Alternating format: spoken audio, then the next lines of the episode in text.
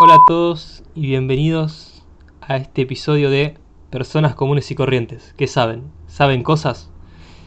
Y en esta ocasión vamos a ver si sabe algo a una persona que conozco de paso, una vez lo saludé por ahí, pues digamos, la escuela primaria, agarrado, lo, lo agarré, lo encontré por, por Instagram y dije, vamos a grabar.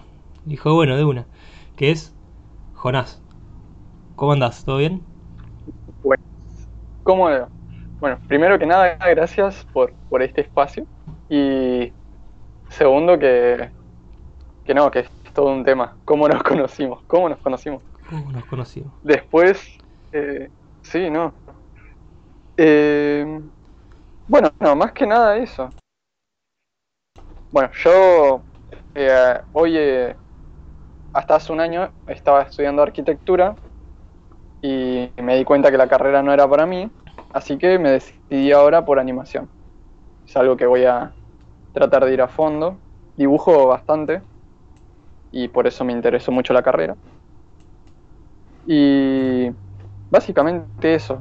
O sea, dibujo, tengo mi página de Instagram, subo dibujo casi todos los días. Y, y estoy bastante al tanto de las redes de arte, de cultura, digamos, todo lo que tenga que ver con el, lo inspirado a dibujo, digamos. Básicamente eso. Ok, pero ¿cómo fue esa, esa cosa que te llevó a cambiar de arquitectura a dibujo? ¿Qué es lo que... ¿Cuál fue eso que te llevó y dijo, tengo que cambiar a dibujo directamente, no puedo seguir en arquitectura? Eh, directamente cuando empezó todo esto, lo de, lo de la cuarentena y eso, a la hora de estudiar en, digamos, todo virtual, me, me mataba, me mataba estar tratando de eh, aprender, digamos, algo que ya no me interesaba. O sea, en un comienzo es interesante saber cómo, cómo es que está hecho una casa, para qué es lo que sirve una casa, qué es el espacio, digamos. Pero me di cuenta que no era tan artístico como yo quería.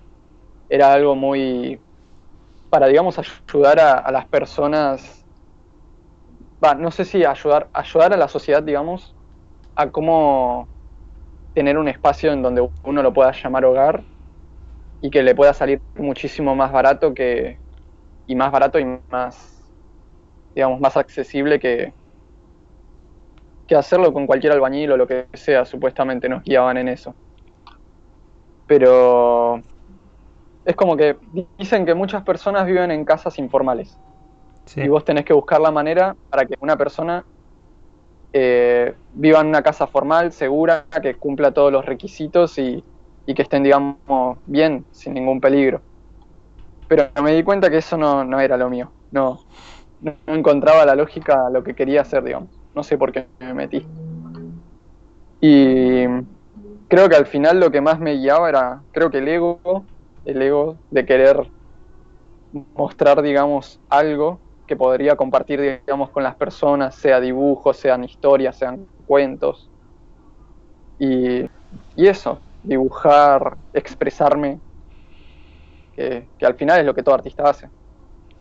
Expresa su punto de vista y su forma de comunicarse. Ok, entonces claro, bueno. fuiste más del lado del artista, más que del lado de típico, típica persona con un trabajo convencional haciendo cosas normales, como que quisiste ir de, de, del lado del artista, aprender ese tipo de cosas. Sí, completamente. Ok. Y ahora me dediqué a la animación porque vi que hay bastantes formas de, de expresar, digamos, lo que vos sentís. Podés en un video musical mostrar un montón de animación, un montón de cosas flasheras y, y la gente va a saber que vos tenés un montón de cosas locas en la mente o mínimamente a qué la canción a qué se dirige puedes hasta contar la historia de la canción o contar la historia de lo que vos quieras. Claro. Es todo un mundo. Como por ejemplo, bueno, Gorilas es el ejemplo más grande, ¿no? Por ahí de, de animación, sí. en música. Aunque bueno, también debe, sí, no. debe haber otras cosas también, ¿no? Aparte de Gorilas, debe haber. Por ejemplo, yo me acuerdo de una canción de Jay-Z que también está muy buena la animación que hacen. Que es eh, The Story of OJ, creo que es la canción. Que también usaron animación así tipo de los 40, viste, muy a lo Disney, con Uh, Mickey sí. Mouse y todo eso, pero todo como una representación Tipo- hacia el racismo, ¿no? Todo eso, y estaba muy, muy bien hecho. Y, como... y bueno, Gorilas también tiene eso, en general de la animación. O sea, son, son animación los personajes, los cantantes, todo. Y así con muchas otras cosas. Sí, o sea, en sí es como que todo un mundo, no sé si te diste cuenta que todo un universo de gorilas. Ahora eh, Demon Alvar se creó toda la historia, todo quieren hasta llevarlo a película, a algo que comenzó simplemente con un video musical y como ir dibujándole ahí los personajes mientras hacían cosas y después fue se hizo todo el mundo, digamos. así con casi todo tipo de animación. O sea, casi toda la animación como por ahí arranca con un boceto de algo y ahí empiezan a ir armando cada vez más y más y más y terminan un universo con con cosas que por ahí no esperabas, ¿no? O sea, va, me imagino que todo es así en general, no sé, yo la verdad con el arte no pego mucho, sobre todo con el dibujo. La verdad que a mí me, me surge un problema muy fuerte de que no sé a la hora que es, o sea, creo que no sé si a todos los dibujantes les pasa, pero a la mayoría con los que hablé eh, les surgió un problema con el arte, que uno hace arte y no sabe cómo lo hace, o sea, a muy pocos les pasa que pueden explicar cómo es que hicieron una obra o una, una animación o lo que sea, un dibujo, un retrato. Es bastante como la percepción que cada uno se maneja a la hora de tratar de, de retratarlo en papel, digamos, o en cualquier medio en el que lo vaya a hacer. Es complicado el arte, es como que tiene tantas formas desde la música, desde dibujo, desde el texto. Tiene sus formas y, es bastante interesante cómo se lleva a lo visual, digamos. Es que sin visual como que no, no entendés a qué se dirige. Va, en el texto, en los libros, digamos, te manejas, pero creo que a la hora de ver algo y entenderlo es mucho más fácil. Pero yo creo que los libros lo que tiene de bueno el hecho de que a veces no tenga ilustraciones que te, abre muchas veces la imaginación, de imaginarte cómo es un personaje u otro o cierto lugar. A mí me pasó mucho eh, durante la cuarentena, antes de la cuarentena, con Harry Potter, que yo me estuve leyendo todo, qué sé yo. Y yo, no sé cuántas veces vengo diciendo esto, nunca leí los libros de Harry Potter, no, no leí los libros. Eh, no leí los libros ni vi las películas, no vi nada, no sé nada de Harry Potter del universo. Hasta, hasta ahora, este año. Y yo los personajes no, aparte de, bueno, Ron, eh, Hermione y Harry, que son como los clásicos, los típicos que ves, como son en las películas, todos sabes cómo son. Los más personajes intento imaginarlos, ¿no? Intento imaginar como la perspectiva de cómo son, qué, qué onda. Eh, Hogwarts nunca, no me acuerdo cómo es, y me lo imagino yo a mi manera y, es algo que está bueno. Obviamente después el cine lo, lo interpreta a su manera. Y así también debe haber eh, libros que tienen la ilustración aparte de toda la zona. Pero eso es lo bueno a veces de los libros. Puedes agarrar y guiarte de una forma propia e imaginarte algo que por ahí después ves en las películas y no es nada que, ves, nada que ver a lo que imaginabas vos. Eso está bueno también. Sí, eh, sí, como vos decís igual, porque es verdad eso de que en el libro te, pueden detallar todo el lugar y vos te lo tenés que imaginar. Pero creo que a la hora de tener el visual es como que, uh, exactamente como lo pensé y hasta tiene muchos más detalles, muchas más cosas que vos no, no lo viste en el libro. Como mismo pasa con el de Game of Thrones. Son gigantes los libros y para mí que detallan bastante de todas las cosas va, te cuentan bastante de, todo y a la hora de verlo en la serie es como que estás viendo lo, que leías directamente. Te lo pasás de imaginar a ver lo que te imaginabas y es como que wow. Y puedes tener unas cosas. Si es igual. Todo Si es igual, te pega el flash de Fua. Sí. Es uh, igual a como lo imaginé. Lo que acabo de ver. Pero hasta donde yo sé igual. A veces puede ser re... Sí. Sí, a veces puede ser distinto de lo que de lo que uno se imagina. Depende del, director, de todo lo que sea, digamos, que dirija la escena, el escenógrafo y todo eso, pueden imaginarse cualquier otra cosa comparado a lo que vos pensaste, digamos. Es como que el toque artístico que le da cada uno. Claro, pero yo vi un video una vez de Game of Thrones que supuestamente hay muchos personajes que son muy distintos, ¿no? Como como son en la serie, que está bien, obviamente, por ejemplo, Jon Snow en la serie es mucho más fachero que en el libro porque obviamente vende más que sea fachero en la serie. Sí. Porque gente va a ver, mira qué fachero está Jon Snow, como le entro, bla, bla, bla.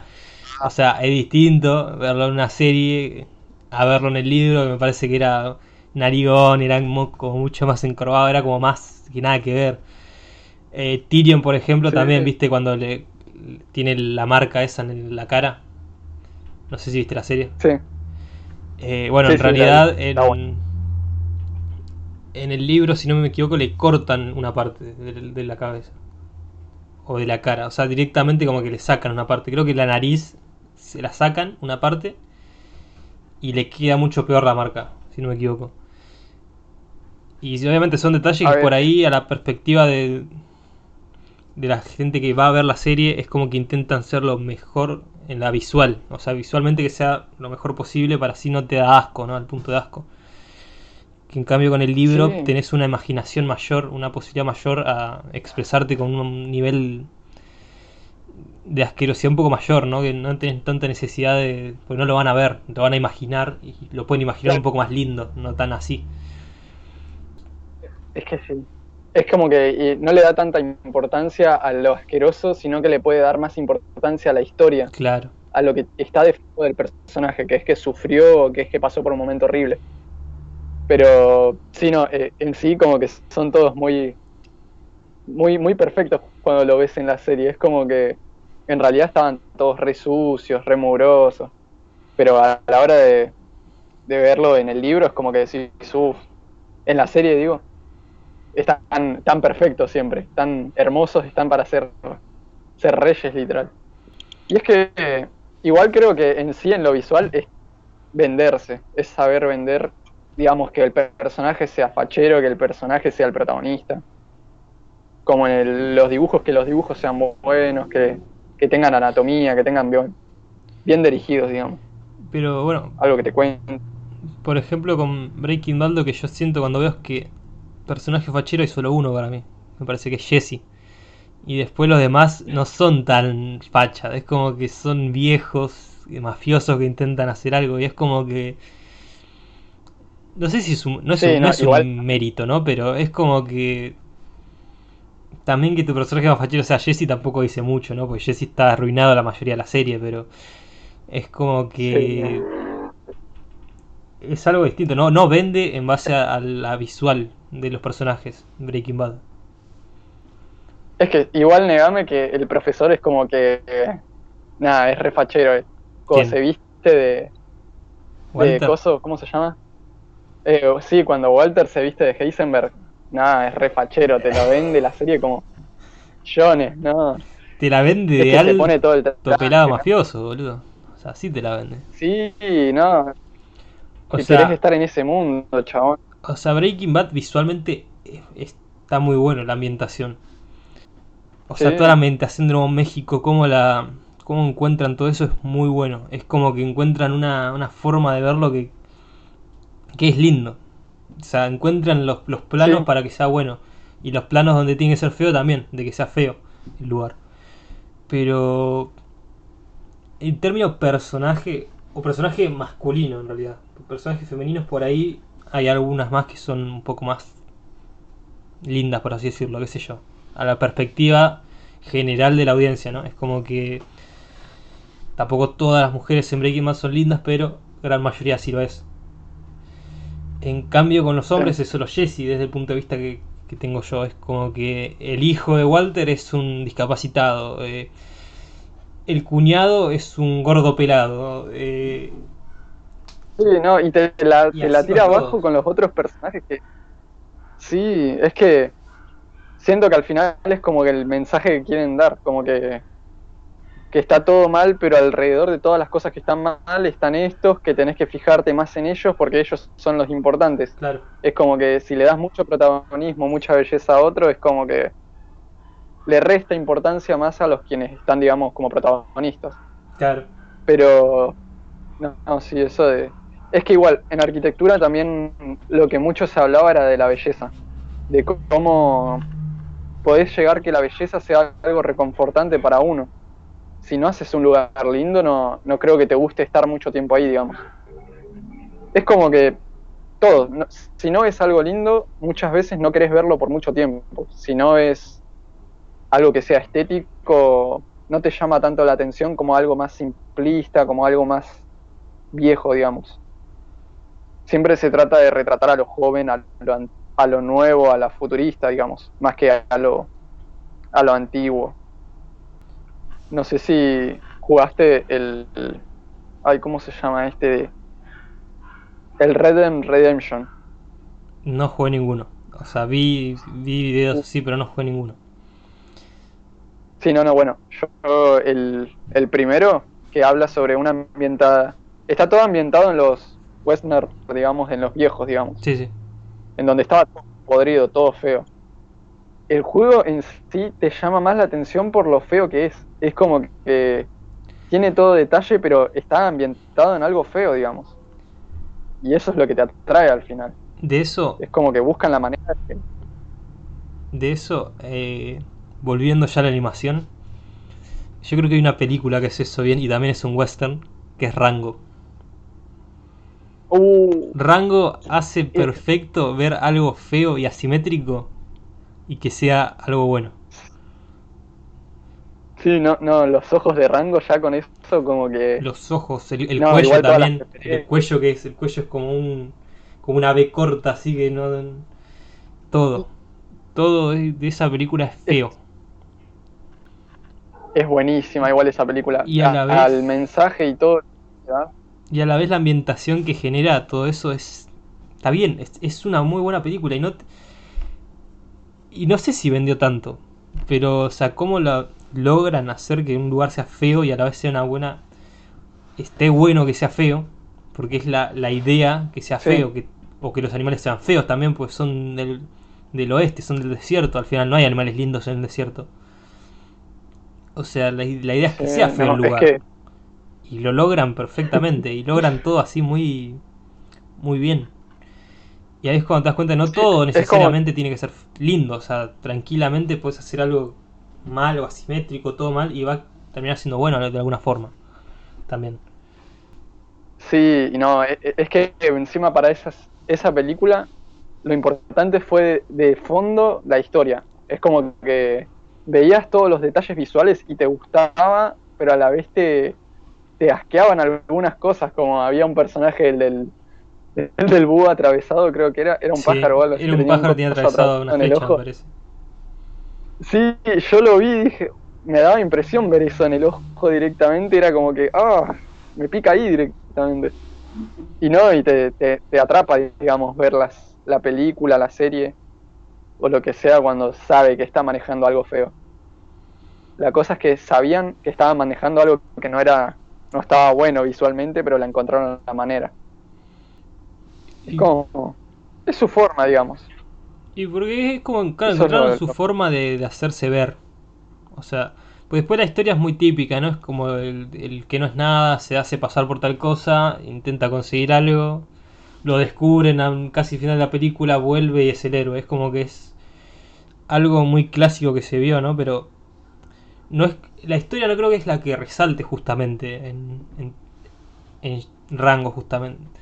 O sea, resalta obviamente porque al final es una buena historia cómo lo, cómo lo hacen, o sea, es típica pero a la vez la forma en la que hacen ese camino es original.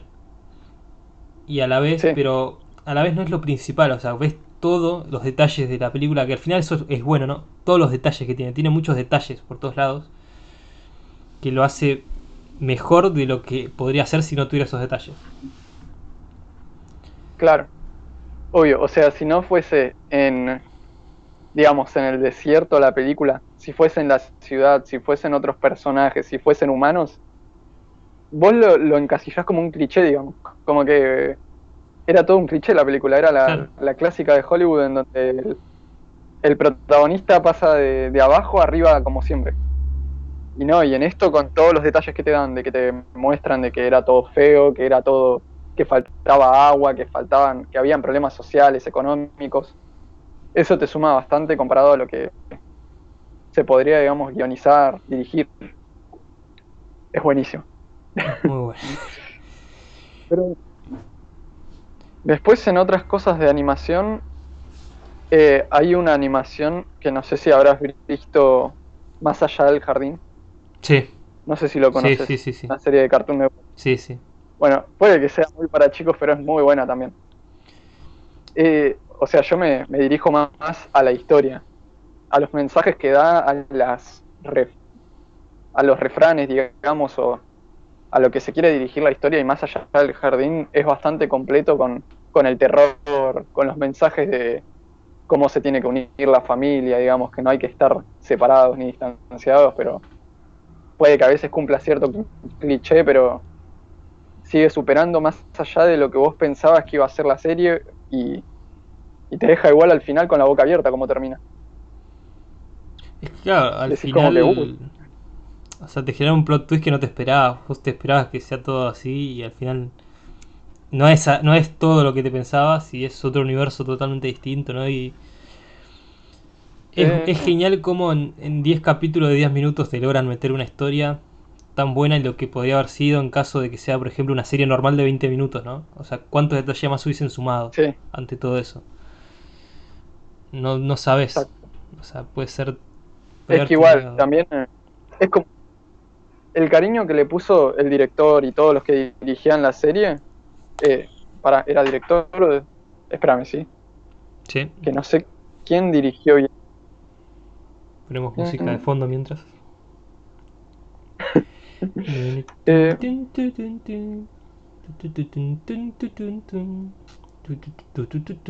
Bueno, la persona que dirigió. Bueno, eh, Patrick McLeay, McHale, el director, el creador, digamos. Sí, Bueno, la cosa es que cómo lo dirigió fue. Lo, lo hizo muy bueno, digamos. Porque si le ponía más capítulos, más horas, más, más tiempo, digamos, a la serie, tal vez perdía su mensaje y te iba a estar contando cada historia de cada capítulo que vos al final decís cuando terminás la serie, esto era lo que vi. claro. O sea, llegamos todo esto para, para esta conclusión. Es que por algo lo hizo así, por algo lo hizo una miniserie, o sea, él conocía más que nosotros Sí. todo, lo- todo el potencial posible que tenía la serie, la miniserie. ¿va? Sí, por eso. Es como que no, no quería frenar sus. quedarse sin ideas y se dirigió a lo que quería y listo. Y expresó, digamos, su historia. Y con toda la ambientación, todos los. sí, seguí con... Sí, no, es que en sí, si ves todos los colores, son cosas muy apagadas, muy. todo muy gris, todo muy, muy oscuro. Y a la vez ves que los dos protagonistas son nada que ver a lo, a lo comparado con la serie. Es como ver Hora de Aventura, pero re dark, Sí, combinado con. Es buenísimo. es que, por ejemplo, el barco de- del barco de sapos o la bruja, Sí, todo, todo tiene como ese cada ambiente tétrico. O sea, Sí, y más cuando se acerca al final, el, agarrado ahí de la silla diciendo. "Uh, el, mo- el molino este que no me acuerdo cómo qué era lo que savia de árbol del árbol este Sí. lo que agarraba que era de las almas. Sí, está- sí, todo que al final es como que, uy, todo horrible en el en ese mundo, digamos, es todo muy feo, todo se muere, todo todo tiene su final, digamos. es que todo Y no, más la historia de la de la hija con el chabón. Sí. Ese que traba árboles, no, es todo bastante completo. Bueno, y de- después como, como hora de aventura también, es todo más colorido, todo más divertido ahí. Es una... eh, bueno, hora de aventura creo que más de la mayoría lo conoce. Es el mismo Sí. director de... de Coso. De... Ay, ¿cómo? De Midnight Gospel. sí Pendleton, Pendleton. Ward Pendleton Ward, sí. Y, y no, y fusionó todo un mundo directamente en donde todos los personajes son muy caricaturescos y te llama mucho la atención, en donde la historia de por sí a veces está en un primer plano y a veces está en un segundo plano, donde lo importante es cuando te muestran las boludeces que hacen los personajes, nada claro. Pero Pero es su forma, al final es su forma de, de contar su historia, digamos. claro que después en The Midnight Gospel hizo algo similar justamente. O sea Sí, son dos o sea el universo de lo que dicen con lo que pasa son dos cosas distintas Pasan dos historias a es la como vez. que.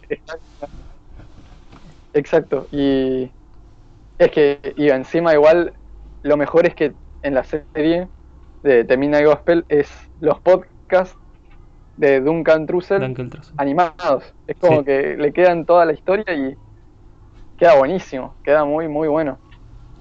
Te podés poner tranquilamente a ver los podcasts, a escucharlos y, y- y te gusta igual que la serie. Es como que su toque, digamos. No, pero es muy bueno. O sea, hay todo un mundo detrás de eso, creo.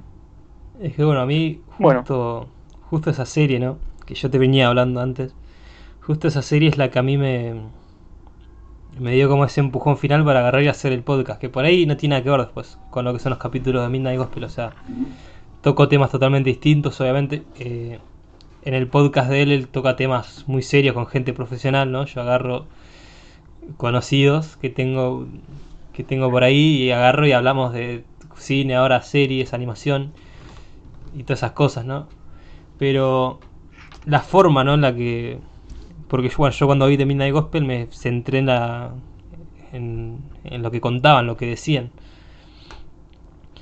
Y vos escuchabas como de lo que hablaban y los temas y lo bien que era la conversación entre uno y otro. Y te da, a mí me dieron, Sí. fue como ese empujón final que me dieron ganas de terminar haciendo esto. O sea, es como que lo hacía, tenía tanto carisma el chabón que yo no, yo no tengo, es verdad. Y la gente con la que lo acompañaba también agarraba y tenía esas cosas y es como que te animaba cada vez Eso, más. esas, eso. Uf, es como que te. Eh, yo cuando recién la terminé también tenía unas ganas de animar podcast, de hacerle, digamos, todo un mundo a algo y era como que era muy bueno para, para algo que hicieron muy bien, digamos. Era como querer replicar, querer ah, llevar una referencia de ellos. Y es que lo hicieron tan bien que te dan ganas de hacer algo como eso. De hacer un mundo vos mismo, contar vos mismo tu historia, contar la historia de otros, O sea, tiene para contar cada. O sea, es imaginarte que Don Trussell fue el que agarró y en base a esa serie hizo volver a Pendleton Ward a animar, que él había dejado de animar, él no quería animar más. Y semejante historia como ese, esos podcasts y esas charlas y la idea que le dio, le dieron ganas de volver a, a animar al chabón. O sea, así de buenos son los podcasts que, que hizo, que tiene, que tiene más de 350 episodios y son la mayoría buenísimos. Sí. O sea, obviamente tiene 8 episodios en Midnight Gospel así, que están divididos nada más. Pero tiene toda esa variedad enorme. Y de ahí sacaron 8 Claro. nada más. O sea, imagínate que no encima no creo que ponele hagan más por el final que tuvo. Me parece que termina ahí, queda ahí el podcast. En la, la serie, el podcast sigue todavía, pero la serie va a quedar ahí probablemente. Y sería lo mejor que, Sí, no. que hagan, porque si no ya pasaría de ser otra cosa de Netflix que pasa de ser algo bueno eh, y algo, no sé si histórico, pero algo que salió muy bien a algo que empiezan a quemar poco a poco y va a terminar siendo nada.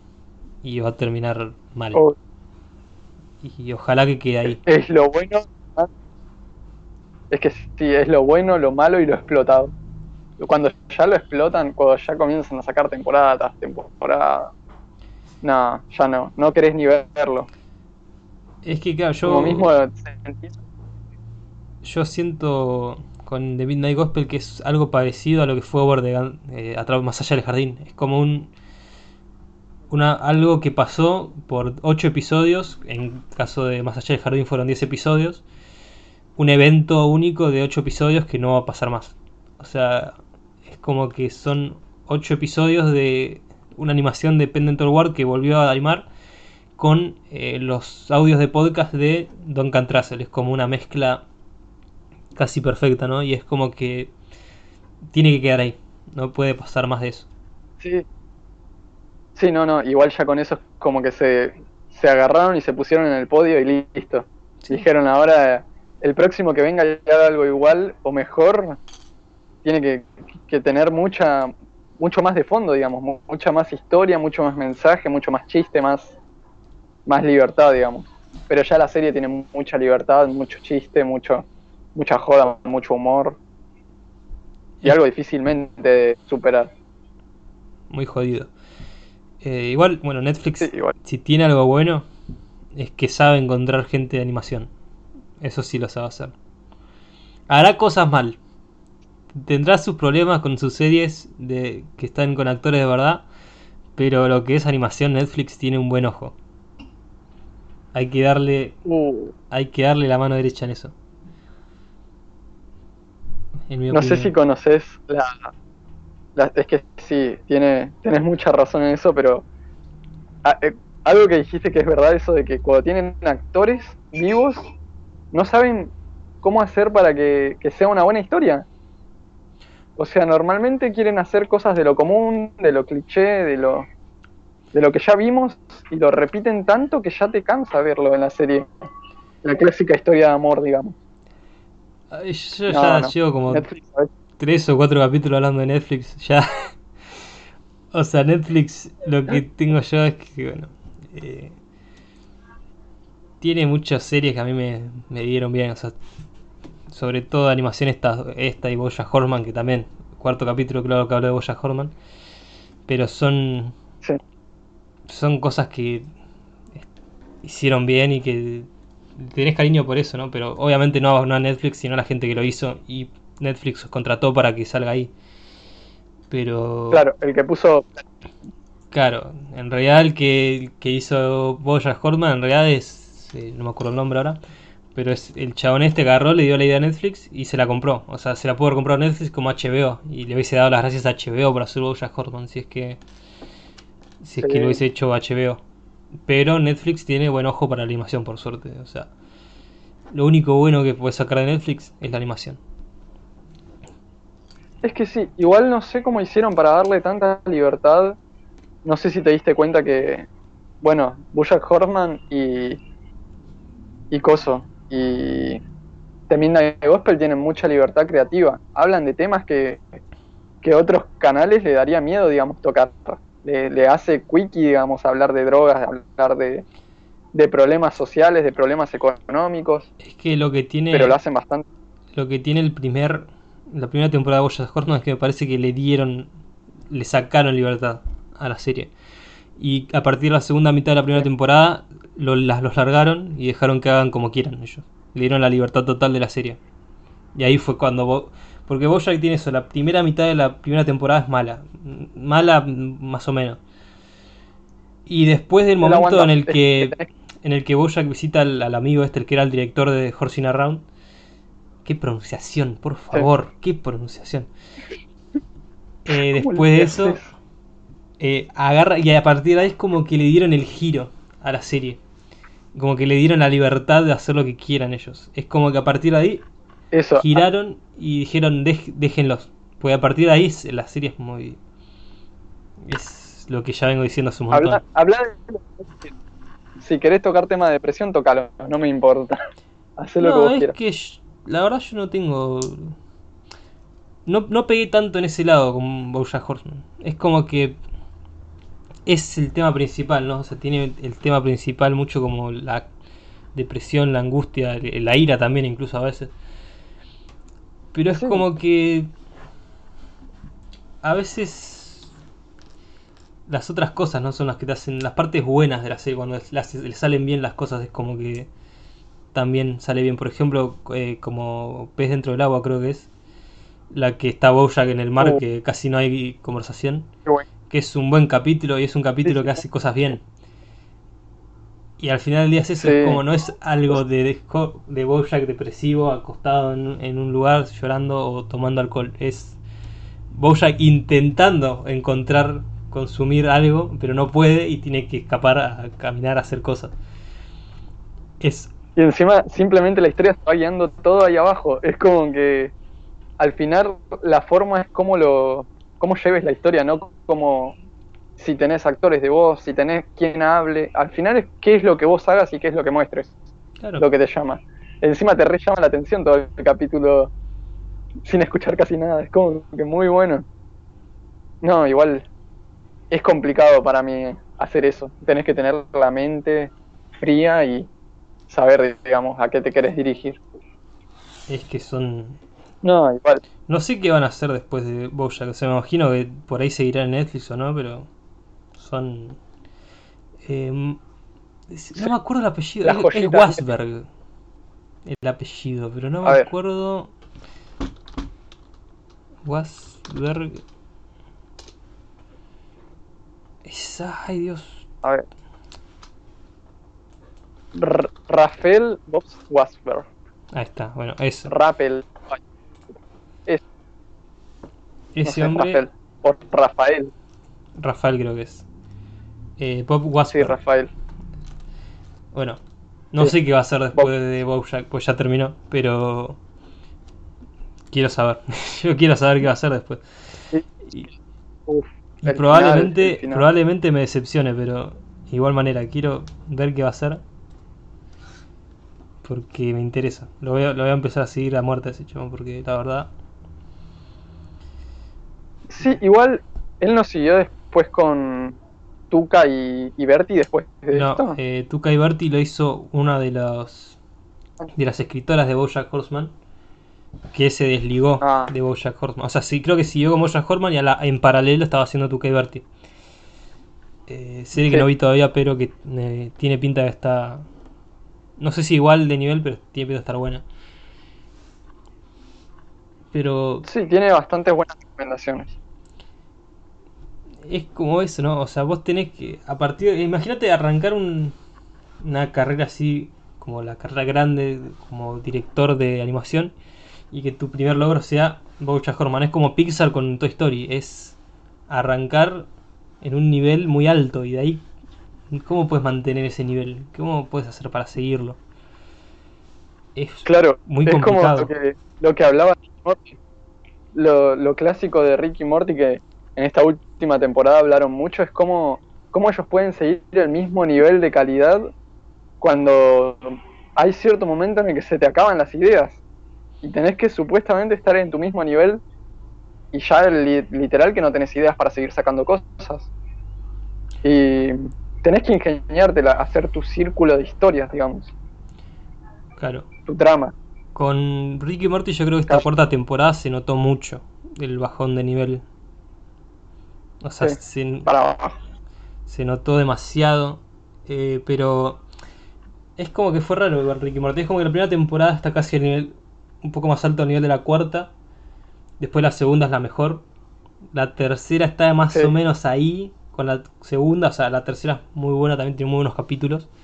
Lo que pasa con la tercera es que tiene buenos capítulos y capítulos muy malos. Es como que Claro. no hay un capítulo así, bueno, de más o menos. en un- o es muy bueno al nivel de la ciudadela de los Ricks. Y cuando está el Rick tóxico, Sí.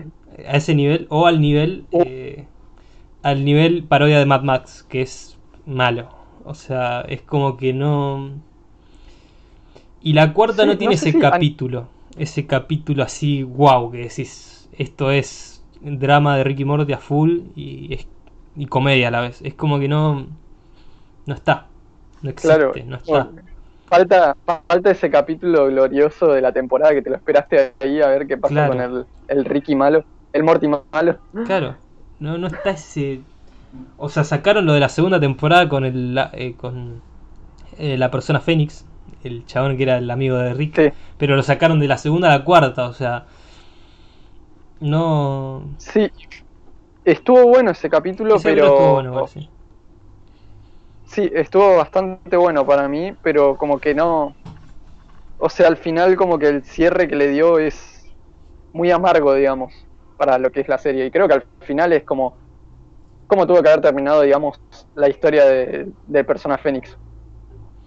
De hombre pájaro, digamos. Sí, hombre pájaro. Es como que algo que no. No sé, como muy amargo, muy para la serie, digamos, ese final que le dieron a su personaje. Y bueno, igual Pero bueno, es que al final de eso se trata. eh, ese capítulo tiene el mejor chiste de la temporada para mí. que es eh, el no. final con Jerry andando en el camión invisible. Uh, Ese no, final es el mejor chiste que sacaron de la cuarta temporada y fue el final del capítulo. O sea, fue así.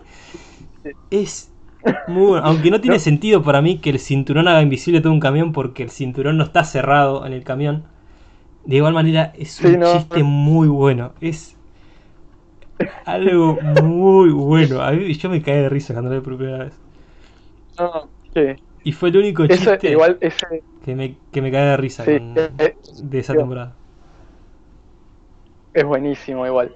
Pero sí, no, o sea, yo más centrado en la historia de Beth y Coso estaba recontra recentrado en la historia de de Summer y Morty con el cinturón y que al final termina con Jerry, es como que no, el giro argumental que le dieron al final es buenísimo. Y pero es muy Al final es la Es muy, Es muy- muy gracioso Jerry andando en el auto invisible ese, en un camioneta. Y claro, y no puede andarlo más porque no encuentra el lugar para cargarle nafta encima. O sea, eso, eso es todavía más. eh, es, el el único, toque. es el único chiste bueno que sacaron. De, es muy triste que ese sea el único chiste. Aunque sea para mí que sea el único chiste bueno de toda la temporada. Es. Que es muy bueno Sí, igual. algo- es muy bueno el chiste. Pero. Que sea el único chiste así que para mí sea wow, nivel Ricky Morty. como- Hubo muchos chistes, me di cuenta, muchos chistes de pedo, muchos chistes de pija. Es como que. No sé. Eso, le faltó más humor serio, digamos. Se fueron más a lo, a lo Netflix que a lo, a lo que ellos querían hacer, No digamos. sé, no sé si en Porque- realidad ellos sí. como que agarraron e intentaron meterle como algo a la gente que dice que es más inteligente por ver Ricky Morty.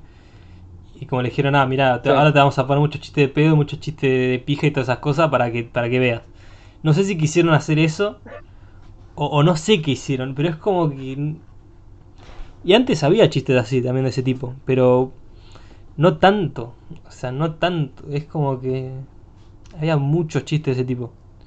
O los chistes de ese tipo, Sí, de ese sí. tipo de pedo, todo eso, es como que encontrar una forma que sea gracioso, ponerle. Pero. No sé. O sea, perdieron. Es que sí. No sé si te diste cuenta que es lo más difícil el humor. El humor, hacer reír a alguien es muy. No es tan fácil como uno piensa que es ahí soltar chistes ahí nomás. Es Ah. bastante complicado idearte la historia del chiste. El tema es hacer reír a todos. tenés Eso es lo jodido. Sí. Una cosa es que, que se ría uno, pero que se ría todas las personas que ven el capítulo, con, como la parte de Jerry es muy bueno. No eso sé no sé. No sé si se habrán rido todos con eso. O sea, ese es el tema. Tampoco a saber si se habrán rido todos por ese chiste. Pero aunque sea a mí sí me hizo cagar de risa. Sí, no, igual lo sentí como que era algo que no, no, no pintaba con la serie, era como que algo nada que ver, pero a la vez sí, es como que, ¿qué es lo que pasa con las cosas locas que ellos hacen y las dejan por ahí? Se fue a la mierda, Claro. dejó ahí el auto, quedó, se chocaba la gente, no, ni le importaba. Bueno, después otro Es chiste. que la- Otro chiste por ahí tenía el potencial era, viste, cuando tenían el, el, el tanque este de ácido y, falso, uh, que era falso, y que el chabón, Ese- el chabón mete la mano en el ácido falso y piensa que es inmune al ácido. O sea, ese chiste tenía mucho potencial también, pero después lo cagaron cuando agarra y se quema así y se muere con el ácido.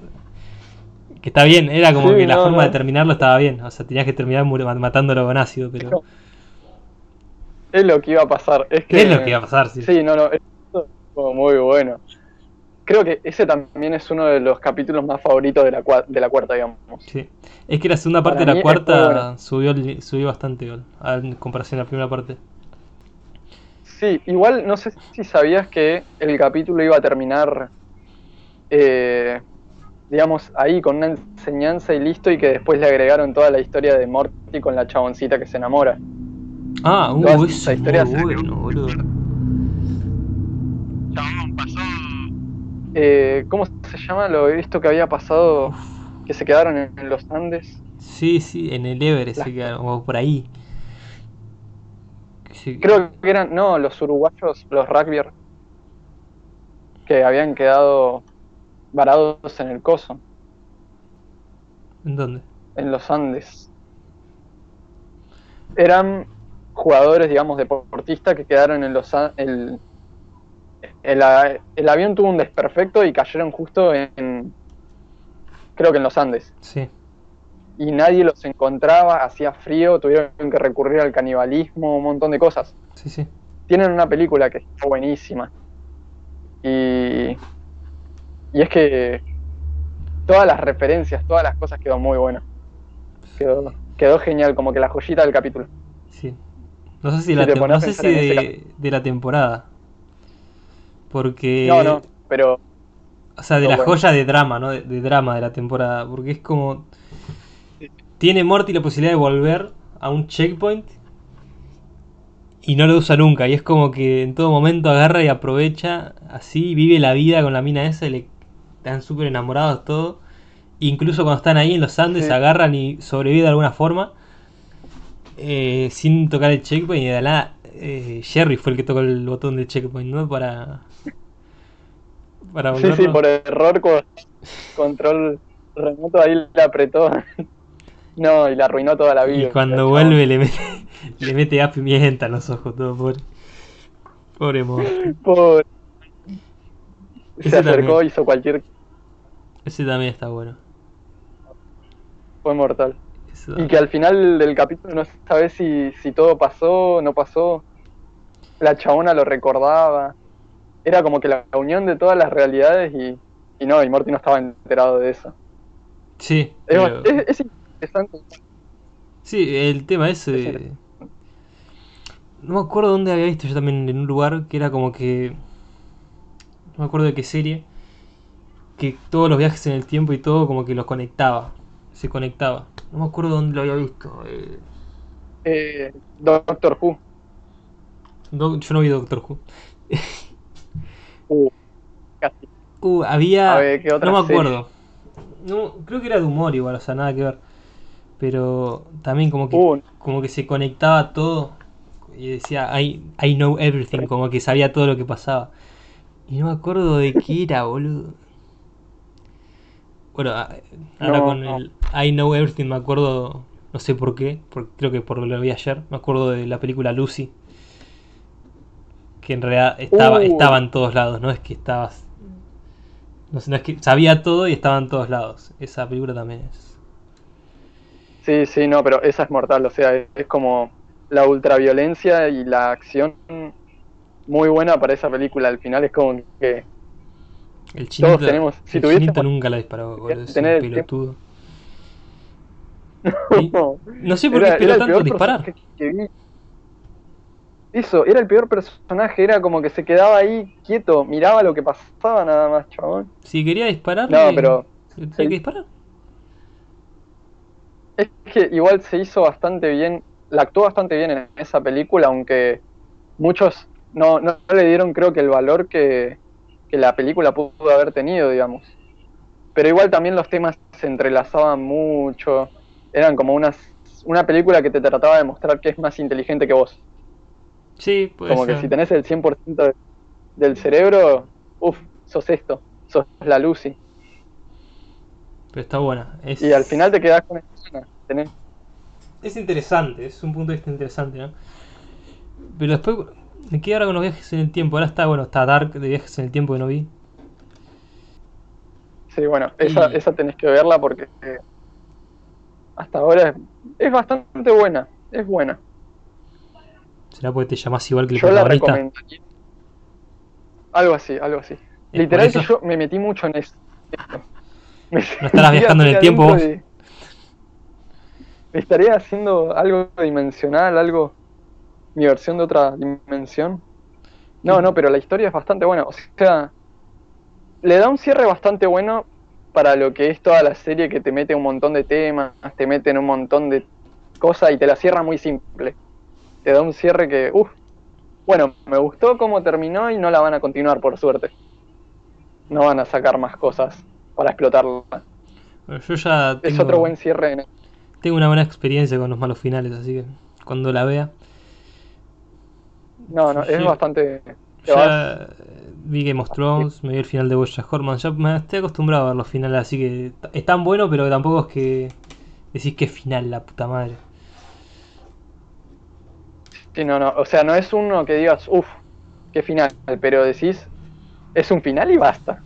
Claro, es un final y basta. Eh, no es. Hasta. Uh, por ejemplo, yo ahora. ay- Ayer, la semana pasada me vi. Whiplash, que no es, no, no es que tiene un final eh, de historia, que te cierra la historia, wow, así, ta, ta, ta. Pero Whiplash tiene un final de música que es tan. Uh, yo no la vi, pero bien la quiero ver. O sea, tiene, tiene un final de música cebado. O sea, es el chabón tocando la bata y ta, ta, ta, ta, ta. Con. Es que. Cabana, creo que se llama la canción. Que es A ver. una joyita de canción. Y. O sea, como que el toque del final de. Lo mató. Le dio el toque del final, digamos. Sí, le dio el toque de que. De, de que te cierra. En cierto modo también te cierra la historia. No te voy a explicar por qué todo si no la viste, pero. Es Sí, no. una joyita. Estoy viendo las imágenes y parece bastante buena. Nada que ver con el viaje en el tiempo, ¿no? Es como que. Estamos. Hablé de finales que, te, que son satisfactorios. Sí, sí. Finales ¿Qué que. decís? O sea, vale la pena llegar hasta acá. ¿Valió? ¿Alguna enseñanza te dejó? Sí. Te dejó esa. Ese buen sabor de boca de llegar hasta ahí. Sí, no, no, igual es bastante interesante po- porque la otra vez estaba escuchando el podcast, el tuyo, de con, con Luana, Sí. que hablaban de, de todo el universo de Tarantino. Y es verdad que él lleva muy bien las cosas en historia, digamos. Sí. En historia él sabe contarte a lo que se quiere dirigir y después te sabe enmarañar cómo es que llegar a un punto, digamos. No es que te queda como un final abierto y listo, hasta ahí. Te deja sus dudas la historia, pero uno tiene que saber cómo dirigirse a cerrar todos los puntos que se creó en una trama y, y hacerlo bien, digamos. Porque si haces cualquier cosa, la gente no le va a gustar, se van a quejar y va a pasar un Game of Thrones bárbaro, digamos. Bueno, por ahí la película El tiene más, de más dudas con eso. eh, es Pulp Fiction, justamente, porque está todo entrelazado. Pulp Fiction está todo mezclado Sí. por todos lados. No es, li- no es una historia lineal, entonces, claro. Técnicamente arranca en el final. Es como que. Va, arranca a la mitad, termina en el inicio. Es como que te Sí. mezcla todo. Eh, pero. al, al final se cierra en algo. Todos, todas sus tramas se cerró. Claro, O se cierra, entendés verdad. toda la historia. Se cierra. Se cierra. Eh, Es como Memento. No sé si la viste. uh, no la vi. Memento no la vi. tenés que verla. Es, es una confusión la película. Es como que no sabes en qué estás metido y además lo visual, todo lo artístico es muy bueno. Eh, ¿Quién es el que actuaba? Yo ni la vi, Bueno, así no me que no te acuerdo, voy a pero- decir. Eh, No, no, no sé, no sé. sé que tiene pelo La largo, si no me que- equivoco. En la película. No, uno rubiecito. Pero eh, tiene una melenita así. Preguntale a Coso, que no está ahí, no está por ahí. No, se fue a, a- se fue a comer algo. Ah, que, que Will sabe todo, boludo. Creo que es. Para Sí, los que no no saben de quién estoy hablando, estoy de- hablando de Bianca, está por ahí, vive con, Jonás Sí. vive con ella y sabe un montón de películas. Ella es mi parte creativa y yo soy la parte más que, que tengo lo teórico para, para representar mi arte, digamos. Exactamente. Es como, es como todo. Claro, está la parte creativa y la parte mecánica. Sí, la parte que hace las cositas. Ya, ahí está bueno. Entonces, bueno, yo no, sab- no sabemos. Ahora eh, nos pasamos de memento a cualquier cosa. De finales. Al final estoy hablando de película de nuevo. Yo llevo como tres capítulos hablando de películas. Es increíble. El podcast de las películas. Lo, Eso, ¿por qué no? Porque lo voy a cambiar el nombre al podcast de las películas. Así. Y voy a poner Este una pantalla en va a negro. ser el nombre. Voy a poner un fondo negro y le voy a poner el nombre ahí. El podcast de las películas. El Así. Y no, porque sí, hacia este punto, boludo. Voy a tener que encontrar a alguien para hablar de otra cosa, porque eh, si sigo así.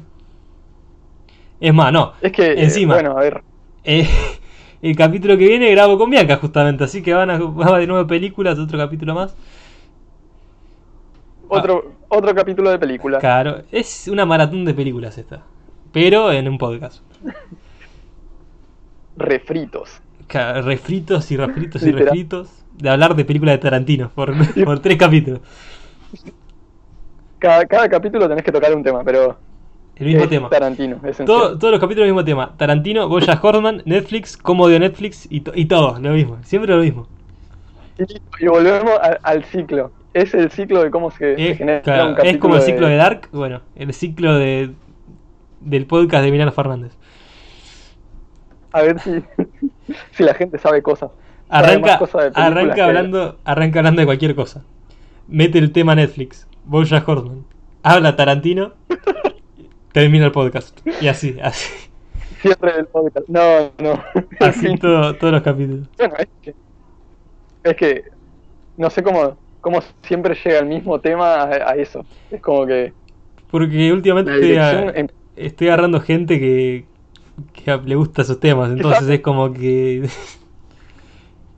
es casualidad. Sí, bueno. Es, es que es un tema complicado, digamos. Si yo quiero hablar de, del tema, digamos, que más sé, dibujo, animación y eso, es que debería de tener, creo que una base más a algo profesional, digamos, más que los trabajos que estoy haciendo ahora. Porque en sí los dibujos y todo eso es color, es representar y, y plasmar, digamos, lo que vos... Primero lo que el cliente cli- quiere. Claro. Porque me pasó muchas veces que me piden algo que yo no me lo puedo imaginar. Y no sé cómo tengo que hacerlo para, para encontrarle y darle la vuelta a algo que, que quiere, digamos. Claro. Entonces tendrías que pedir una referencia ahí o no. Eh, Sí. Ahí tenés que buscar referencias, pero a la hora de buscar referencias, tampoco a la hora de entregar un trabajo o lo que sea, no podés, no tenés que dejar que se note que es una referencia, claro. que hubo una referencia de por medio. Porque ahí llegan todos los problemas y todas las cosas, todo legal y todos los problemas, si es que no pagaste por esa referencia. Ok. Pero lo que me pasa mucho es que eh, como referencia tengo que usar más a la realidad. En el dibujo tenés que, más que un estilo en sí, más que practicar el estilo Hora de Aventura o un estilo de anime, tenés que, que practicar cómo es en la realidad para después formarlo. Ok. Literal, si, no sabes la realidad no, no vas a poder deformarlo a tu estilo, digamos. Si no tenés calle, si no tenés calle no podés. No Sí, sabes sí. nada. Si no sabes dibujar, no, al final te recuesta. Y Es bueno, todo un tema igual. a eh, eh, la típica frase, es todo un tema. Eh, Está todo, está muy jodido todo. Es todo un tema. Para resumirlo, Es todo un tema. Está mal, está todo jodido. El país está en la mierda. está mal. Hay que, hay que irse a España acá, ya está. Eh, Necesitamos políticos buenos. no, claro, necesitamos políticos Sí. honestos. ¿Qué doctor ni ingeniero? Necesitamos modelos. Necesitamos buenos políticos. Estamos gente, gente honesta, gente honesta en la política. Eh, pero bueno, no vinimos a hablar de política. es- Eso, no, no. Eh, de arte. Lo complicado que es vivir del arte. Complicado vivir. Sí, sí. No, uno se esperanza mucho, crea su paginita, pero a la hora de tener, tenés que hacer todas las cosas con ganas y con tiempo. Si Claro. no tenés tiempo, literal que, que, que al final frenás cada día y dejas de, comenzás a procrastinar y, de- y listo, tu, tu proyecto se fue a la mierda. Y pero justo Sí, lo, lo que, que menos tiene, tiene- lo que tiene el dibujo es más jodido que, que otros artes, en mi opinión. Igual. O sea, poner la música podés vivir de alguna forma un poco más. Tenés un poco más de libertades en la música de poder vivir. Aunque por ahí no te escuchen tanto. Ponele. Pero qué sé yo, lo que es el dibujo es una materia mucho más jodida, ¿no? Porque, o sea, hay gente que se conoce poco, sin ofender, con el dibujo simple, o sea, hacer un dibujo nada más. Es como, es jodido. De ahí tienen como, como que evolucionar a continuidad en los dibujos, todo ese tema. Y es más jodido, es una materia más jodida en todo eso. Es complicado. Es que si te mantenés estancado en algo, fuiste. Es igual como todo, si te mantenés Claro. estancado, dejas de avanzar y, y, se te- y la gente te olvida. Deja Sí, de entrar a tu página, deja de, de ver tus dibujos y chao. La cosa es estar con constancia todos los días. Bueno, más que nada eso, para, para aprender a dibujar. Consejos para dibujar. Uh, ya está, estamos clases, todos los días. clases de dibujo. ¿Qué haces de dibujo Clases de él? dibujo con, con el podcast de hijo. Fernández. digo el podcast de Milán Fernández porque el nombre es muy largo. Así que vamos a agarrar y, y vamos a escuchar a Jonás en qué detalle nos daría para hacer un dibujo. Exacto. Bueno, lo primero de todo es, eh, bueno, dije que no, pero hay que tener referencias. Si no tenés una buena referencia, Dale, las cosas te pueden salir. Dale, boludo. O sea, me decís que tengo- no tengo que tener referencia porque me van a cagar cogiendo. Después que si tengo referencia, dale, Eso. boludo. O tengo o no tengo referencia. Es que tenés que tener referencias para practicar, para mí. Ok.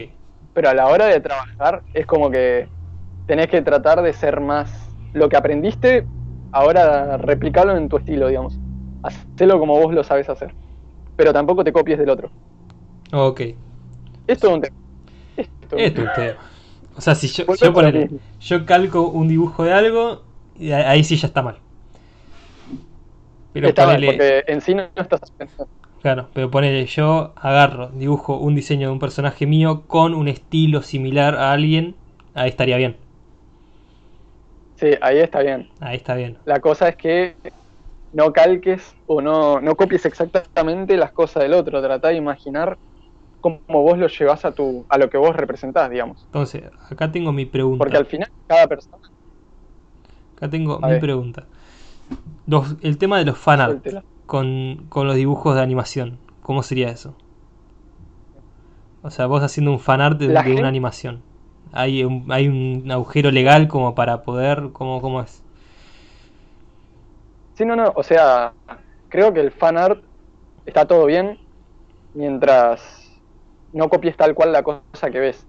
O sea, muchos dicen que hacen fan art, pero en realidad es, hay que saber diferenciar entre calcar y representarlo como un fan, digamos. Ok. Vos tenés que saber que fan tenés que representarlo en tu estilo o darle otro toque o, a juntar tantos personajes en un mismo lugar que se den cuenta de que es tuyo y que no es del otro, del, digamos, del otro, la otra persona. Es como que tenés que saber bastante cómo guiarte en el dibujo. Y si no sabes, tenés que ver tutoriales a muerte, speed paint. Eh, está bueno, está bueno. Pero en forma creativa te abre mucho, muchísimo la mente. Creo. Va, es toda una meditación dibujar para mí. Me tomo cuatro horas en cada dibujo, así que ponele que es una meditación. Es un No sé cómo hay gente que. Sí, esto es un Esto tema. es un tema. Eh, bueno, de Hay mi- gente de- igual. Sí. eh, Eso, ¿no? Hay gente, hay gente que se toma todo el día en hacer un dibujo y, y es su forma, digamos, para que le salga bien, pero a mí me mata, me mata estar todos los días dibujando. Me pasa que me olvido y ya fue. En una semana no vuelvo a dibujar, en un mes Pero es que hago otra cosa. con el arte es así en general. O sea, también debe pasar lo mismo con la gente que hace música, justamente. O sea, hay gente. Yo ponele, yo ahora que estoy metiendo más pila a la guitarra, estoy practicando algunos temas. Hay días que me levanto, eh, hago mis cosas, como toda esa mierda. Y después cuando me pongo con la guitarra, eh, hay veces que me salen las, cosas de una. O sea, lo que practico de una me sale. Sí, De una, así, flash. Ta, ta, ta, ponerle en 15 minutos. En 15 minutos me salió todo joya y digo, ya está, bueno, eh, ya está, practiqué, mañana sigo y veo qué onda si puedo mejorarlo más todavía. Y al día siguiente tocas y te sale para el orto. Te sale para el orto. Claro, Y- te. Sentís una depresión porque ¿qué es lo que pasó para que ayer saliese todo bien? ¿Qué hice? ¿A quién le recé? No, es, es. Es como que te dan ganas igual. A mí me pasa de que cuando veo que hago algo horrible, como que siento que tengo que mejorarlo. Pero uno mismo se da cuenta. Y hay veces que personas no se dan cuenta que. Hay gente igual que no sé cómo es que lleva tanto su. su, digamos, no sé si orgullo o qué, pero no querer aceptar de que tal vez no te sale tan bien algo como debería ser. O sea, en- hay gente que piensa que por tener ya un estilo ya está, tenés todo hecho en la vida y no. y que te tienen que llegar los seguidores y cosas así. Y no, tenés que meterle pata, tenés que me- tratar de cambiar cada cosa, tenés que mejorar. Y al final hacer algo que a la gente le guste. Más que a vos, casi siempre termina siendo algo que a la gente le guste si es que querés triunfar, digamos. Ese es un problema. Pero bueno, estoy en, estoy en ese dilema moral en hacer lo que a mí me gusta o hacer lo que a la gente le gusta. Ese creo que debe ser el dilema que tiene casi que todos los dibujantes, digamos. O hacer O que cualquier artista en sí. también, o hacer lo que te gusta, hacer que lo que te gusta a vos le gusta a todos los demás también. Esa puede ser otra forma. Es un punto intermedio. Pero es que igual tarde o temprano va a llegar el, el clásico que te va a decir que, como la música, que estás haciendo puros temas, digamos, para vender nada más. Claro. Y es que de eso hay que comer. Pero yo creo que la música, la música con el dibujo varía mucho en ese sentido. O sea, yo creo que in- incluso el dibujo comercial es un buen dibujo. En cambio, aunque la música comercial es buena, se nota mucho más que es comercial que el dibujo comercial. Sí, sí. O sea, es mucho más Como notorio el- final, eso. O sea, lo que es el... Porque el dibujo comercial puede incluso ser tener más detalles, no tener detalles en el cuerpo, toda la anatomía, todo ese tema, dependiendo cuál sea lo que está comercializado ahora. O sea, poner en su momento, más mucho antes, lo que estaba comercial en el dibujo era gente así musculosa con banda de detalles en la anatomía del cuerpo y todo mal, y detallito por todos lados, y som- el detalle en las sombras y todo ese tema, y la cara súper detallada y todo. Y ahora por ahí es verdad, el, el dibujo comercial, entre comillas, es un dibujo más cartoonizado, ponele, más sencillo. claro. Aunque sea del punto de vista Más nuestro, ¿no? O sea, de mi punto de vista. Sí, igual. No sé si no sé si te acordás de que hubo un momento que en la tele, en, en todos lados, va, en los diarios, en los cómics y todos esos, era un estilo más. Eran, la mayoría de los dibujos de mujeres se parecían a Marilyn Monroe. La mayoría de los dibujos de Sí. mujeres, no sé por qué. Era más un estilo Coca-Cola, por así decirlo. No sé si alguna vez lo viste. Sí, sí, sí. que- Sí, sí, el- lo que sería como el, el Papá Noel que ponen en Coca-Cola y todo ese estilo de dibujo. Claro, eh, el Papá Noel, la personita ahí con la familia reunida, todo el madre, padre, hijo y todos tomando Coca-Cola, digamos. Sí, sí.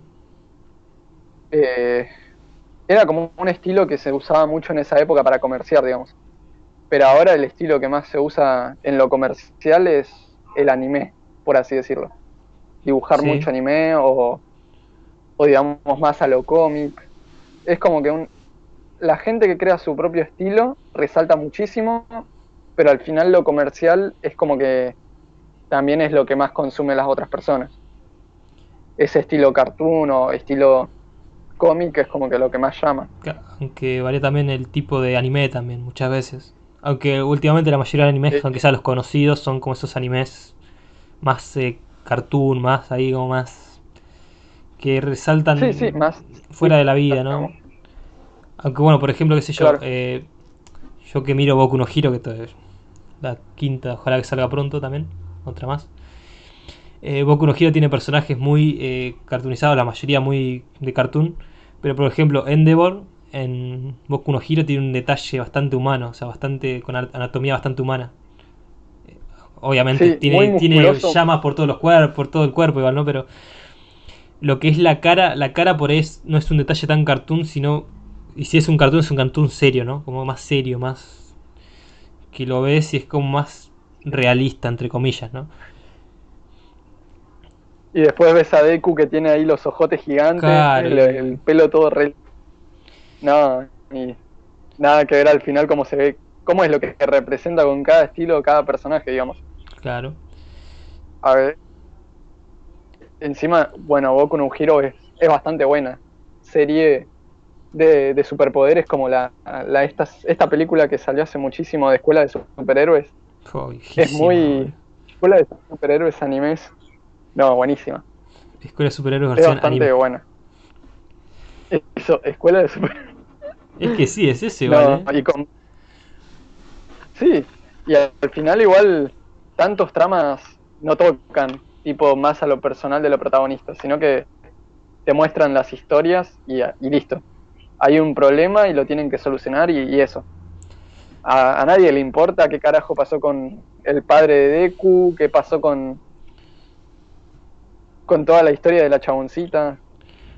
Aunque bueno, lo que Uy, ¿cómo se llamaba? lo que tiene Boku no Hero igual que es con la mayoría de animes, el manga tiene mucho más detalle que, que el anime. Sí.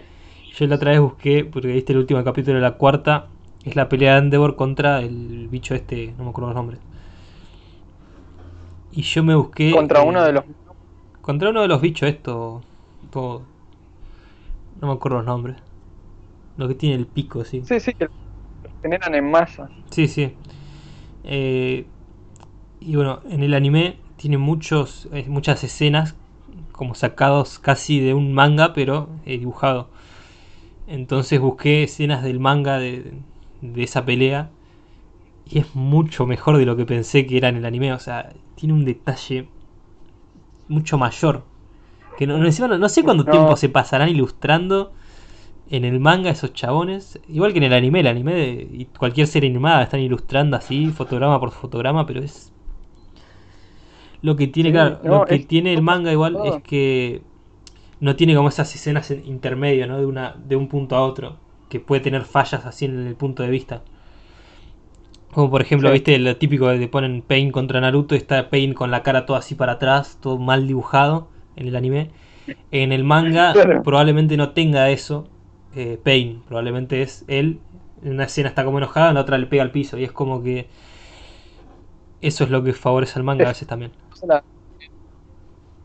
Sí, sí, es como que tratan de, de representar lo mejor que pueden artísticamente, pero para que vos lo entiendas que agarró, le dio una trompada y lo recontra cagó contra el piso. Claro, Como en la imagen de, sí, de Endeavor, cuando, bueno, para no spoilear, que le pasó algo muy malo en el final. Y, y no, es mortal como en el manga lo, lo muestra, a cada detalle que le muestra. cuando quema toda la mierda. Es, es muy bueno. Sí, bueno, lo hace pier- le hace percha, la cara. Endeavor quema toda la mierda. Igual que loco, Y ya está. qué, qué- qué bueno que estuvo. Muy bueno. Sí. El anime, bueno, está Y bueno, muy infravalorado. La gente, la gente lo tiene Sí. muy como algo de, de otaku que no se baña y se pierden cosas que están que no me bañe no significa Claro, que no me que no bañe me no, bañe no significa significa que sea otaku, boludo. Está bien, yo me baño cada día por medio, pero no soy otaku, boludo. Está bien. Lo admito, baño día por medio, pero no soy otaku, boludo. Miré Naruto, pero no soy Pero otaku. Me vi varias series, pero no significa eso que sea. Me vi Evangelion, pero no soy otaku yo. me, No, ¿qué no, es me que- vi? Eh, me vi un capítulo de Cabo Vivo. ¿Eso significa que soy otaku? Ahí puede ser. Ahí ya puede ser que sí. Sí, creo que ya te muy al fondo. Ahí Me- ya me fui a anime viejo, boludo, y yo creo que sí. No, pero si ahí me comenzás a contar de que te ves Hunter x Hunter, si No, ves eso no. Eso no. ahí sí sos otaku. No, Yo tengo un amigo que es otaku, le mando un saludo si lo escucha. Que sí, se vio One Piece, el loco. Bueno, eso. Que, que alguien tiene que ser o tener mucho tiempo o que le interese mucho para ver One Piece. Bueno, es bastante Eh, bueno igual. Si no le, si Es no muy le interesa, no le voy a decir el nombre igual, pero si no le interesa le voy a comentar una anécdota del chabón, el cual es un otaku, aunque diga que no lo es, es otaku, eh, que agarró, o se vio One Piece, pero no es que se vio One Piece a un ritmo normal, viste, dos capítulos por día, tranqui, se veía siete capítulos por día a veces, ocho, siete, ocho No, capítulos de One que, Piece. Uy, yo Mal. No le importaba nada, se lo morfaba. Y yo le hice la cuenta. di- Uh, dije el nombre, qué pelotudo. bueno, eh, esto en, en el futuro voy a editarlo, así no aparece el nombre, pero sí van a escucharme a mí quejándome de que dije el nombre. Eh, este hombre agarró y yo le hice la cuenta y le dije, son tres horas casi. O sea, eran casi Sí. tres horas que veía Sí. anime. Y yo, bueno, me decía, no, no hago nada. 15 minutos. Y está bien, Uh, está bien. Igual si no, yo tuve. Yo tuve mis maratones de Evangelion, ¿eh? yo no te voy a negar que tuve mis maratones de Evangelion de cinco capítulos, Exacto. pero bueno, Naruto Pero también. tres horas. Con Naruto también tuve mis maratones. Es que, Soy muy bueno, a mí lo que me pasó con Naruto es que lo ponía en Netflix y los capítulos seguían. Y yo no podía evitar no verlo. Era como que seguían los capítulos, uh, la puta madre, uno más. Y, y ahí te tiene re entretenido viendo todo lo que pasa en el mundo, digamos, de, Bueno. de la serie. Eh, Pero Naruto, bueno, yo, yo Naruto no lo vería de nuevo. O sea, no sé si escuchaste No, el no, capítulo de, de- de uno de mis amigos que grabé antes que dijo se escuchó, se ve Naruto muy seguido. Con el No relleno sé incluido. Con el relleno incluido. Lo, lo ve encima. Y yo si vería de Yo nuevo no. Naruto, me salto el relleno. Porque está bueno. Pero por ejemplo, yo ahora no estoy viendo Boruto y es como que el final de ver, si el final de Naruto eh, Shippuden obviamente está bueno, es un buen final, final que te Sí. cierra, está bueno, bla bla bla. Ya Boruto es una paja verlo.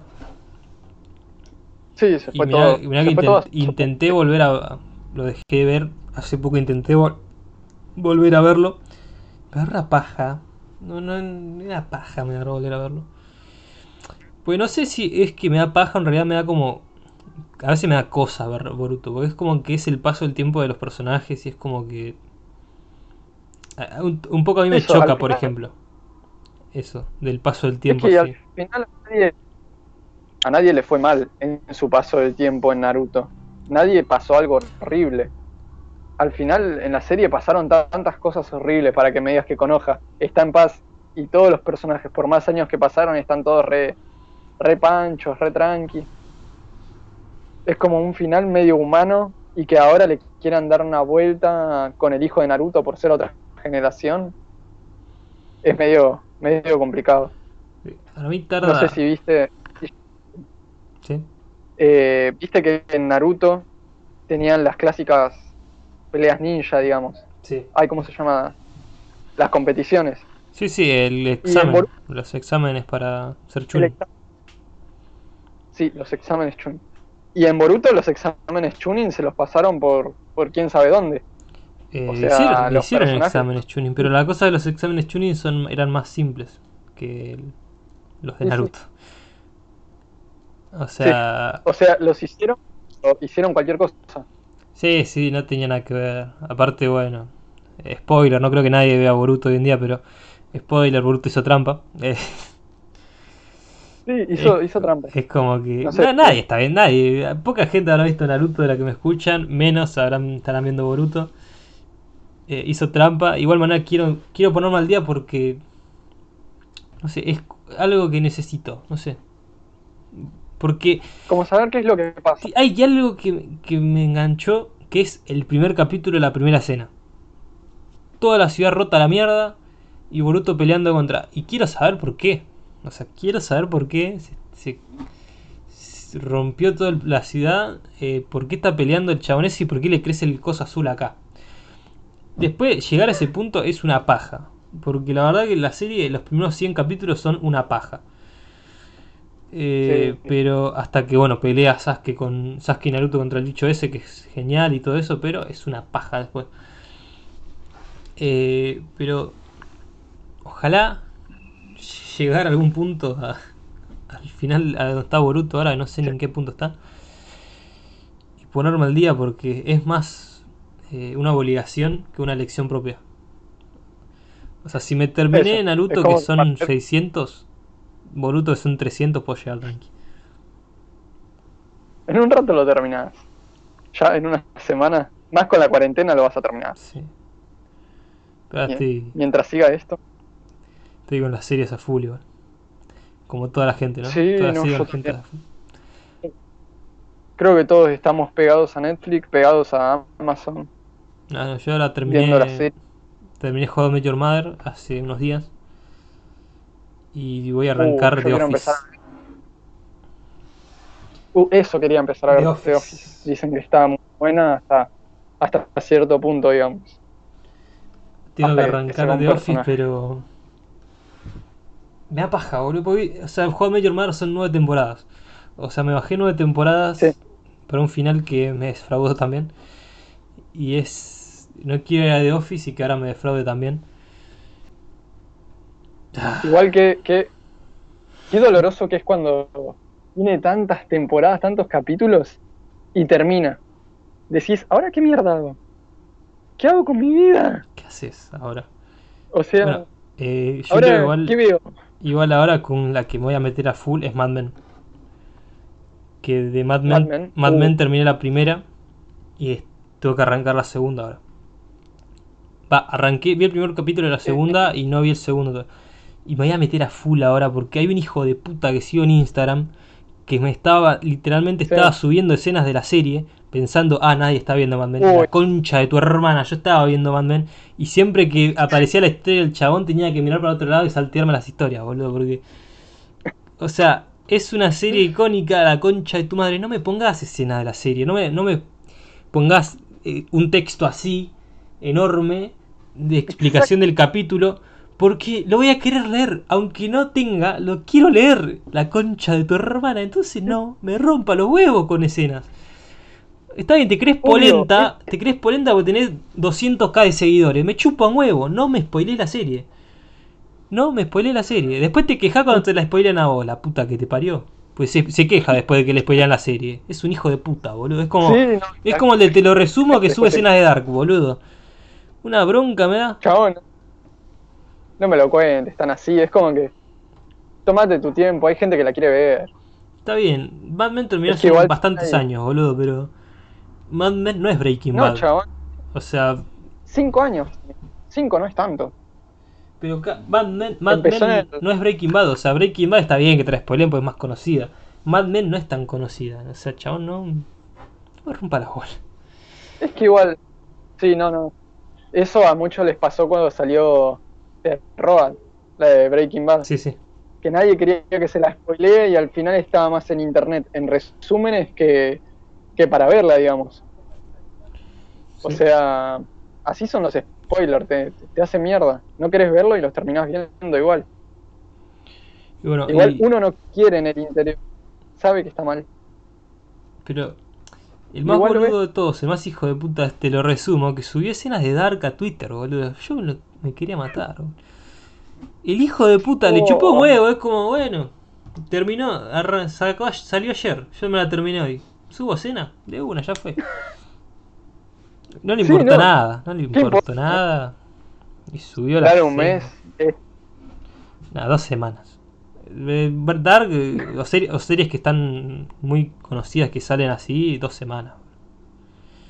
O pone, Sí. pone un spoiler alert o algo, porque boludo. Lo mismo me pasó con siento Game of Thrones. Cuando salió la octava, yo estaba a contrarreloj ver, viéndome la serie para si la terminaba la fecha. Estaba a Sí, contrarreloj y no ahí. spoilear. Eh, estaba viendo, arranqué la primera cuando arrancó la octava y estaba contra reloj viéndome reservado los capítulos, todo. Y llegué justo el último capítulo que salió. Yo me había terminado de ver el, el anterior capítulo de la octava y me lo vi ahí en vivo. Lo vi ahí. Uh, apenas salía. Apenas salía. Salió, salió y me lo encontré en la página que veía los, eh, veía los capítulos y me lo vi. Sí. Sien- Uh, siento yo- que me lo- sacaron tiempo de mi vida con Game of Thrones cuando vi eso. Eh, no, no es como, no es como verlo, verlo eh, salir of Thrones como la mayoría de gente. Yo me gasté tiempo de mi vida y tiempo de sueño viendo Game of Thrones hasta las 4 de la madrugada. O sea, Uh, es- es que chabón, no. Y que te la mataran así a la serie al final. Es como que no. me No. Dolió en el corazón. Yo, bueno, eh, creo que. No, es, No, no. es un buen momento para Yo terminarlo. con Bian acá, ¿no? estuve. Sí, sí. Eh, terminarlo con mi corazón roto con Game of Thrones. Es que sí. ¿O ¿Cómo querés, pudieron o querés eso? poner tu, tu experiencia con el final de Game of Thrones? No, no, fue lo mismo. Estar dos años viendo la serie, o sea, con Bian todos los días, casi que un día por medio ver un capítulo, y que de la nada te, te, te terminen así. Como que. ¡Viva Bran el roto! No. Encima el peor chiste para el final, no. Era como un mal, Claro. chiste, digamos. Último, último punto. ¿Game of Thrones eso es spoileable hoy en día ya? Un año después de terminada. Creo, creo que sí. Creo que ya. Con lo, con lo conocida que sí, ¿no? Sí, lo- no, y más cuando toda la gente al final era una mierda. Sí. O sea, igual en lo posible que no, ¿no? la- O sea, si tienen ganas de verlo, obviamente que no, pero si Eso. no, si no tienen ganas, yo creo que con lo mierda que es el final, es spoileable. Igual de la primera a la sexta, una joyita, pero la séptima y la octava no valen. Valen la pena eh, las primeras No. seis, pero Igual, supuestamente, según Bian, lo que más vale la pena es el libro. ¿yo ya leí el libro? Los libros dice que vale. Sí, se leyó el primero, le falta el segundo. Yo quería, conse- Lo yo tiene, quería pero- conseguirlos, boludo, pero... Esta- Le me, me agarré Harry Potter No, de, re- de rebote. bueno. Encima Harry Potter los encontrás en internet y listo, fácil. No, pero yo quiero los, los físicos, boludo, no los digitales. Comprarlos, Yo quiero los físicos. sentirle el, el olor al... Sentir el libro. olor a libro nuevo, sí. Olor a libro Sí. nuevo, el olor a café y el olor a la lluvia, todo a la vez, así. todo el olor a la vez. Dame todos los olores. Todos los olores de la lluvia, del café y del buen libro. Voy a, voy a tomarme un café en la lluvia mientras leo Harry Potter. Sin el paraguas, que me caiga, que me caiga la gota ahí en el café y todo, que se me moje el libro. No, Esa, eh, eh, ¿para qué está pasando allá al fondo? Eh, esa. Eh, esa, esa, esa. ¿Ahí ¿Está? ese ¿Está? ruido es una persiana bajando. Sí, ya está. Ok. Bueno, más dificultades Uh, técnicas. Ya vamos con un par de capítulos con dificultades técnicas. Ahora una persiana cerrándose. Te tuve que silenciar un rato, no pasa nada, disculpame. Dale, dale, Bien. dale, perfecto. Pero bueno, con la persiana cerrándose, yo creo que es muy. Eh, muy obvio lo que nos quieren Muy decir. Ya es tarde, ahí es tiempo de cerrar el capítulo. Y, Así que a dormir. y a mimir, a momir y. Y nada. de eso. Eso. Pero no sin primero agarrar y hacer una reflexión final como todos los días. Así que te toca a vos. ¿Cuál es tu reflexión final de todo lo que hablamos? Bueno, básicamente que, que busquen la forma de contar historias. O sea, que, la gente a veces tiene historias muy buenas y que debería, digamos, de, de plasmarlas y contarlas, porque muchos se guardan historias buenísimas. Que, que pueden ser textos, que puede ser dibujo, que puede ser cómic, lo que sea. Que la gente muestre sus historias aunque sea mal hecha. Creo que por ahí se comienza todo. Así que como gran reflexión, cuenten lo que ustedes piensan. Eso. Sáquense la mierda. Bueno, como ya saben desde el primer capítulo, yo voy a tirar la misma, ref- la misma reflexión todos los días. Eh, en este caso es eh, encuentren su lado creativo mecánico.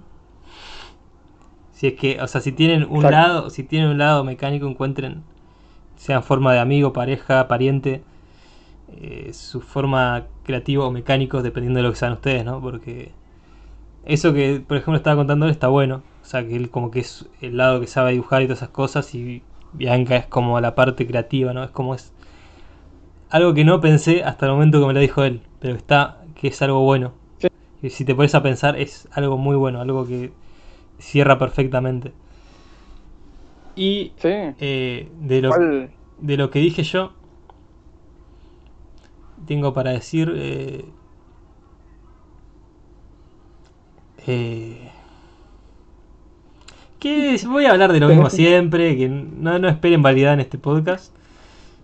Y, y que me van a escuchar cada vez putear más porque voy agarrando más confianza. Así que nada. muy bien. Yo creo que es la mejor reflexión de momento, ¿eh? La mejor. Van a escuchar putear más Sí, no. eh, eh, y encuentran su lado creativo. Así, mientras justo Jonás agarró su tecito, nos despedimos del podcast. Fue un placer, Jonás, haberte tenido en el, en el, igual, en el show. Sí, sí, se vio una mano por ahí. gracias por traer. Gracias por traerme. De nada. Sin nada. Esto fue todo y nos vemos Bueno. en el próximo episodio de este podcast. Chao. Chau.